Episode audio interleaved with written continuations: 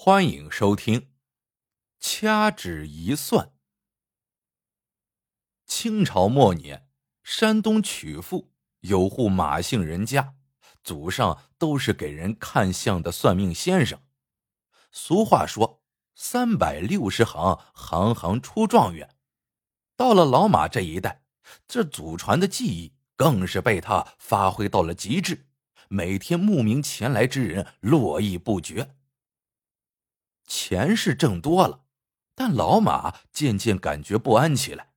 他深知祸从口出的道理，于是他当机立断，在一个平常的日子做出了一件不平常的事是什么呀？闭门歇业。这下老马就一心一意的在家陪妻儿。老马有个独子，这孩子出生时皮肤白皙，五官生得精巧。老马就给他取名为马玉。玉是美玉的意思，他从心里希望儿子日后能像美玉一样超乎寻常。马玉到了十四岁的时候，正值发育，身体拔节似的长高，就连脸型五官也发生了很大的变化。原本一张圆乎乎的小脸开始变得窄小，一双不大的眼睛。竟也眼角上翘，变得水灵灵起来，让人怎么看都是个笑意盈盈的俊俏女子。俗话说：“男长女相，必生富贵。”可老马看了却是连连摇头叹气，常常自言自语：“哎，这孩子，瓜子脸，鸳鸯眼，长大后定是个是非人呐。”一转眼，马玉就到了十九岁。这孩子虽然从小都被娇宠着，倒也一直安安稳稳，没惹出过多大的祸事。他唯一的嗜好就是每天到戏园子里听听戏。这一天，老马请人给马玉定下了一门亲事。那姑娘虽不是什么大家之秀，倒也温柔孝顺。但就在这个节骨眼上，马玉。却沉迷于戏院之中，常常彻夜不归。这天一早，老马早早立在街头，等着一夜不归的马玉回来。终于，到了日上三竿，马玉才哈欠连连的从远处走来。过往的街坊邻居都纷纷驻足观望，他们都知道老马脾气火爆，接下来一定有好戏上演。马玉摇摇晃晃的哼着小调。快走到老马面前的时候，才突然收住脚步。一看老马，顿时吓得脸上没了血色。爹，我，我。马玉知道老爹的脾气，一时间说不出话来。哪想到老马一句话也不说，只是神色凝重的盯着儿子的脸看。路上渐渐围了很多的人，大家都知道老马看相的本领。现在眼见老马来来回回的围着马玉转，便都知道今天的事非同小可。马玉也慌了，心里莫名的恐惧。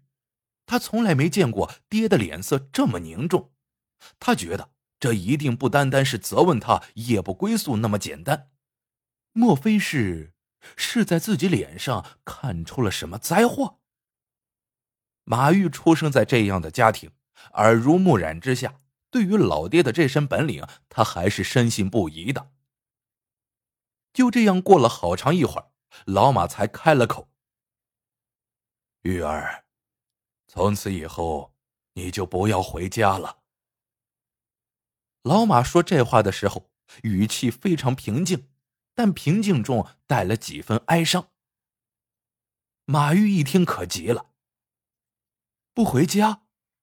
那我去哪里？爹，您别生气，儿子知错了。爹没有生气，爹给你备下银子，你就去杭州吧，那是个好地方，去了想吃点啥就买啥，别心疼钱。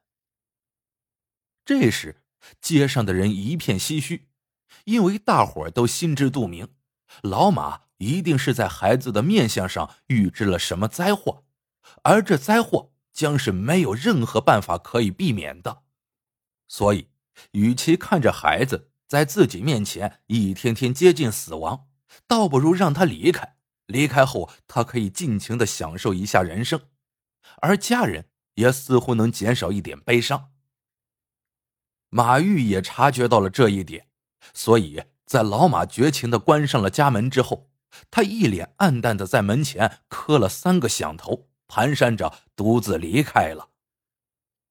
马玉走后，老马先是辞了那桩婚事，接着没过多久，老马就在家里给马玉。操办起了丧事。出殡这一天，街上人山人海。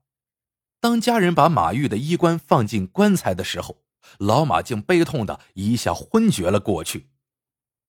这时，人群中有几个士兵模样的人不阴不阳的说道：“哎，你还别说，这老头子还真有预知福祸的本事呢。”他那宝贝儿子才刚走到黑风口，就没了性命。原来，黑风口是南下的一条必经山路，在那里聚集了一帮打家劫舍的亡命之徒，几乎所有南下的客商都要留下买路钱，如有违背，那将是人财两失。马玉觉着自己所剩日子不多，留着这么多银子也是白费。就在不远处的一条河上找人建起了桥梁。这么多年，这河上没桥，水里没船，南下必经黑风口。这桥要是修好了，谁还愿去再招惹那帮恶人？果不其然，桥还没有修好，这茬儿已经找上门了。这马玉竟敢公然断他们的财路！这帮瘟神岂会轻易放过他？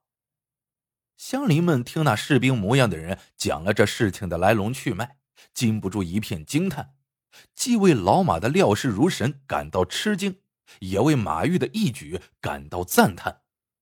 但也有人觉得，如果当初老马不逼儿子出去，那么还会不会发生这些祸事呢？又过了几个月，街上。都在盛传着当地一个外号叫“刀疤黑”的大军阀病死的消息。就在这个时候，另一件事又沸沸扬扬的炸开了锅：老马的儿子马玉回来了。他不仅没死，而且还领回来一个如花如玉的年轻女人。当马玉踏入家门的时候，老马双手哆嗦，捧着马玉的脸，仔仔细细瞧了半天。过了半晌。他才流着泪说：“怪不得呀，我儿是做了天大的善事了。”回家后，老马杀猪宰羊，办了几桌宴席，邀来乡邻同庆。老马举着杯，开启了话匣子。他说：“很早以前，他就从五官上看出儿子难以活过二十岁，但他一直瞒着。”所以很多时候都顺着儿子。就在马玉离开的那天，他发现儿子印堂发黑，眼睛赤红，想着定是儿子大限之期来到，又想到妻子多病，必定经不起丧子的打击，这才让儿子即刻离家。可令他始料未及的是，儿子竟还能活着回来。儿子回来之后，老马又惊奇的发现。在儿子的嘴角，竟又生出了两道浅浅的细纹。老马知道，那叫积善纹，也就是人做了善事之后，可以改变原本命运的一种纹路。马玉接着也详细诉说了离家之后的种种遭遇。他被黑风口的强盗绑去之后，丝毫也没有觉得害怕。对他来说，死只是一种方式而已。所以在那些穷凶极恶的强盗面前，他表现的很坦然。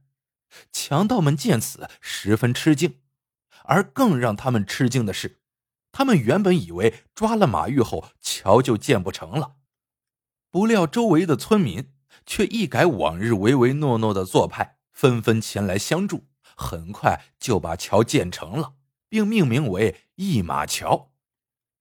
这让黑风口的强盗。大为震惊，觉得这文弱的年轻人绝不寻常。强盗首领也从马玉身上看到了世上少有的勇敢和善良。一天晚上，首领故意支开哨兵，让女儿带着马玉离开了山寨。首领觉得这是让女儿离开强盗窝，寻找新生活的一个绝好机会。马家父子说完这些，众人唏嘘不已。大伙散去之后，院子里只有父子俩坐着。老马板着脸说：“很多年后，会有很多人说这件事，说我的看相术是如何的厉害。可今天我要告诉你，这一切都是假的。其实。”所有的一切都起源于马玉。马玉一直和一个叫芳草的女戏子好着，但女戏子芳草在和马玉好着的同时，又和刀疤黑勾勾搭搭。这一切都被戏园子里一个卖花生的老头看在眼里。老马曾有恩于此人，所以老头就偷偷的把这些告诉了老马，并且说这几日。看见有荷枪实弹的人开始出入戏园，老马听了顿感天旋地转。他知道和这些权势人物牵扯之后会有什么结果，更何况还是这样的男女苟且之事。老马好不容易才想了这么个法子，只有让马玉觉着自己是垂死之人，才能让他忘了那个戏子。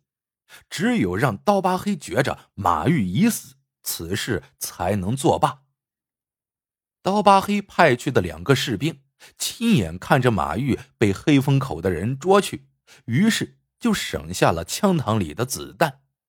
老马无奈之下的举动做法，恰恰救了儿子马玉一回，而马玉的善举也救了自己一命。这真是。山重水复疑无路，柳暗花明又一村。好了，这个故事到这里就结束了。喜欢的朋友们记得点赞、评论、收藏，感谢您的收听，我们下个故事见。